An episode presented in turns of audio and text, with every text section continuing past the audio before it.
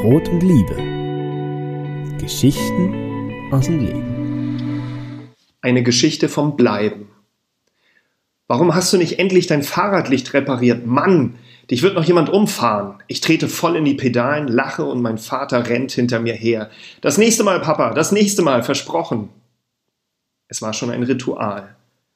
Vor 20 Jahren ist mein Vater gestorben, viel zu früh. Ich trauere immer noch um ihn und ich frage mich, ob das wohl irgendwann mal aufhören wird. Oder bleibt es für immer? Es passiert mir nämlich manchmal, dass ich bei einer Beerdigung während eines Liedes weine, weil ich an ihn denke. Ich bin dann nicht besonders traurig, es durchströmt mich eher warm und ich fühle mich ihm nah. Ist das eigentlich noch professionell als Pfarrer? Ist das überhaupt normal, dass man so lange trauert, dass es so lange bleibt? Und Gott wird abwischen alle Tränen von ihren Augen. So steht's in der Bibel. Meine Tränen fließen auch noch nach 20 Jahren.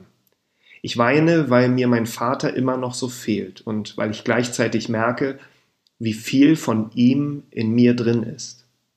Es ist ein gutes Gefühl. Sein Tod hat nicht alle Seile zwischen uns zerschnitten und ich bin davon überzeugt, wir werden uns wiederfinden, ganz am Schluss. Und dann, erst dann, wird Gott meine Tränen abwischen, aber jetzt noch nicht.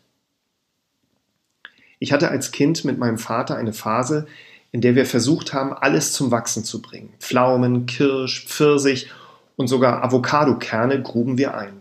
Unser Fensterbrett im Flur war voller kleiner Töpfe. Und jeden Morgen rannten wir beide dorthin, um zu sehen, was sich verändert hatte. Und wie haben wir uns gefreut, wenn ein Erdkrumen emporgedrückt wurde und ein kleiner grüner Kopf zum Vorschein kam. Wenn ich solche Geschichten von meinem Vater erzähle, dann fange ich meistens an zu weinen. Ich glaube, es gibt keinen festen Trauerplan. Die eine trauert ein paar Wochen, der andere über ein Jahr und wiederum bei einer anderen hört es niemals auf. Es gibt da kein richtig und kein falsch. Warte nur ab, Alexander, auch deine Trauer hört bestimmt irgendwann auf.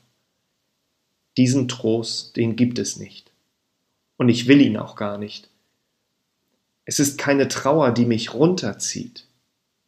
Sie stärkt mich. Und sie wird bleiben. Stark wie zwei, singt Udo Lindenberg. Genau. Genau so fühle ich mich. So stark wie zwei.